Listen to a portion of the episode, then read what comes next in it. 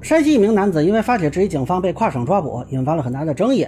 虽然目前已经取保候审，但后续能否全身而退尚存变数。那么他所谓的质疑是否合法呢？公权力部门应该如何面对批评？大家好，我是关注新闻和法律的老梁啊。这个事儿我之前看到了啊，老实说呢，当时我就觉得这位山西的庞先生啊，他的这个做法是有法律风险的。呃，那么现在呢是取保候审了，但是呢并不是释放。呃，律师这边想给他办撤案啊，但是能否撤案呢？还是说会继续侦查起诉啊？其实还是存在一定变数。呃，首先说一下，就很多人对这个跨省有一种奇怪的刻板印象，就好像一说跨省如何如何啊，就有什么问题。呃，其实跨省执法很常见呀。那之前唐山烧烤店打人事件，有一个涉案人员叫沈某俊，都逃到江苏了。就是这个唐山警方跨省给抓回来的，跨省本身没有什么问题，而是抓捕看是不是有问题。那么至少目前看啊，这个抓捕在程序上是合法的，否则他律师早就提出来了。那现在看呢，其实是对这个实体部分有争议，也就是他的行为是否构成寻衅滋事罪。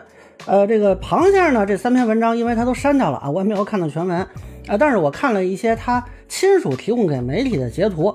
呃，老实说，我一看这标题就笑了。这哥们儿呢，属于想做舆论监督，但是没有专业技术的典型啊。我以前说过，我在报社做过十多年的舆论监督嘛。这个舆论监督呢，啊，其实也是个技术活啊，不是说你有勇气，你会发网帖，你就能干的。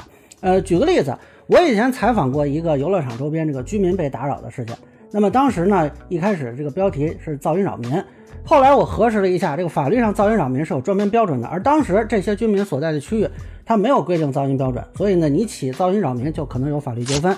那后来就用了说扰了居民的好梦做标题啊，这个都是有讲究的。那么根据家属提供的这个文章的部分的截图看呢，他试图曝光的是一起追尾事故之后，司机跟执法人员发生冲突的案件，而他实际上一开始只有司机一方的说法。那他律师主张说他是放了沂南县官方的回复啊，但实际上这个回复啊，看日期是八月三十日的，而他的第一篇文章是八月二十三日发的，也就是他阅读量最高的那一篇啊，当时发的时候还没有官方回应呢，那恐怕那个里头就只有司机一方的说法了。那你这个做法就是肯定有风险嘛，通俗的说就是你偏听偏信啊。你看这么起标题，说实话也是让人挺意外的。而且呢，这个司机的描述啊，通常是干舆论监督的。你一看，嗯，就知道要警惕，呃，倒不是说他一定说谎啊，而是他表述的这个方式，就是他是试图说对方是违规追车。那么这个违规追车有没有呢？我不知道，但是从他描述看啊，是他撞上了一辆停着的车啊，那并不是说在追车过程中发生的碰撞。那实际上比较有关联的就是这个车辆它是否摆放了警示标识，以及当时的路况情况如何，跟这个车是什么原因停下的其实没有什么关系啊。所以说是啊，因为。违规停车呀，还是说什么违规追车呀，还是司机上厕所了，还是车坏了啊？这都不重要。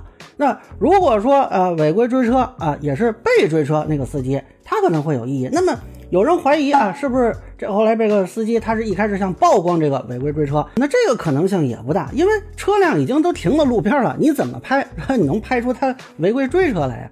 那根据他自己的这个描述呢，他之前其实也没有看到追的过程啊，也是后来听说的。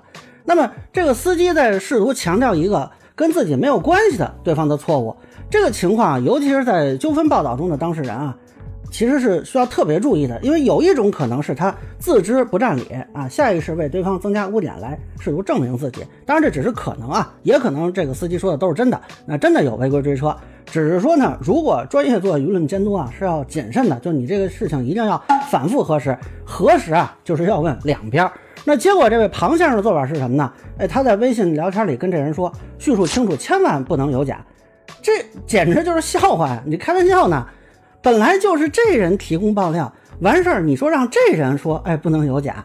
哎，大家觉得他这个能算是核实吗？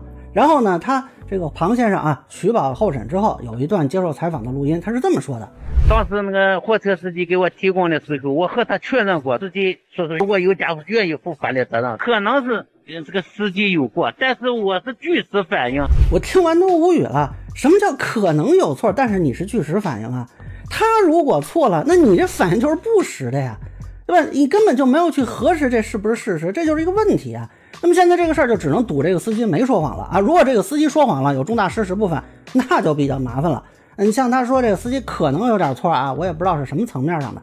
更何况他后边这两个标题啊，有当派出所面抢手机打人和沂南县政府官官相护说瞎话办假事儿这些内容，那你就举证吧，对吧？比如说这个官官相护说瞎话是怎么回事啊？谁跟谁哪两个官相护了？你举证呗。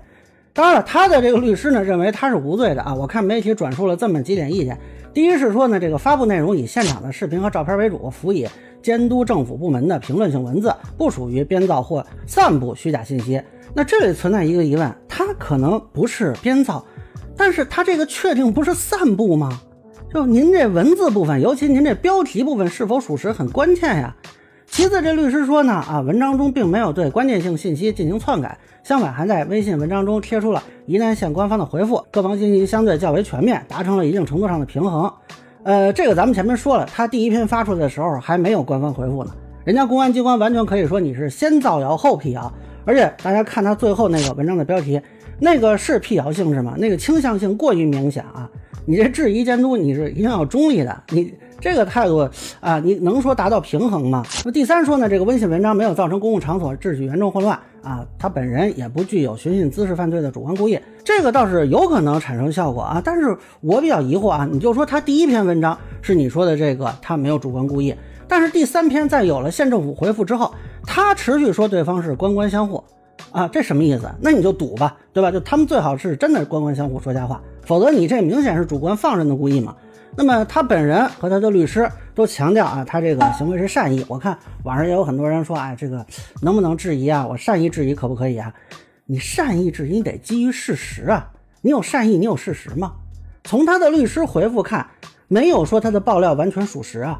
就这个大家自己去反正理解吧。反正你如果说想是啊，媒体写稿子不采访不核实啊，只听一方声音，然后说啊，这个我采访这方可能有错，但是我是据实报道，你们能不能同意？那么普通人啊，以前手里没有话语权，那现在社交媒体时代啊，人人都有麦克风，你既要享受这种媒体的一样的便利，那你是不是就要承担媒体一样的责任呢？啊，如此操作呢，我只能说多少有点法律风险啊，至少授人以柄吧。就还是那话，你现在只能赌他拿的这个单方信息没出错啊，这要出错了呢，可能还相对有点麻烦。啊，当然了，这个是不是有必要采用刑事手段？我个人持保留态度啊。如果说警方经过耐心细致说服这个庞先生呢，他拒绝删除不实内容啊，你定他寻衅滋事罪，我可能会认为更合理一些。那么这个人呢，他现在还质疑的本身就是警方，然后警方直接去采取刑事措施啊，我认为社会效果可能有待商榷吧。是不是啊？比如说先沟通一下，或者说行政处罚更合适一些啊？当然，这个还是以司法机关的发布为准啊。我只是个不成熟的看法。那么现在呢，山东警方也表态是全面核查了啊，就希望有一个让大家都能满意的结果吧。那最后呢，还是提醒网友啊，您如果没有受过专业训练，不建议您在网上替别人曝光啊。其实呢，我在后台也经常收到说，啊，我有一个什么什么事儿啊，你能不能帮我曝光？还有人说要这事儿给我钱的，这都不可能的。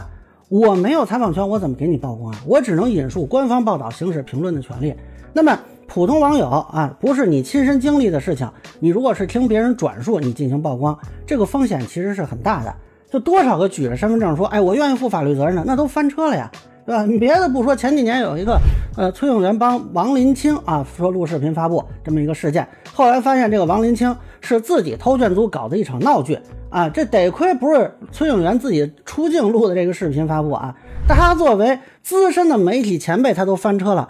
请问诸位，根据什么认为自己有这个能力判断，说我可以啊判断说这个爆料的内容是否可信呢？就单方信息就能判断吗？就算你偶尔说中一次啊，如果你经常这么干，恐怕也难免会出问题的。那么一般来说呢，啊遇到类似问题，还是建议通过法律途径，比如说对执法机关的投诉和举报吧。那通过督查呀、纪委监察呀进行，这个风险会小得多啊。当然了，这个也要注意符合事实啊，也不能夸大其词，不然有可能是涉及这个诬告陷害罪的。那么以上呢，就是我对所谓跨省抓捕发帖人案件的一个分享。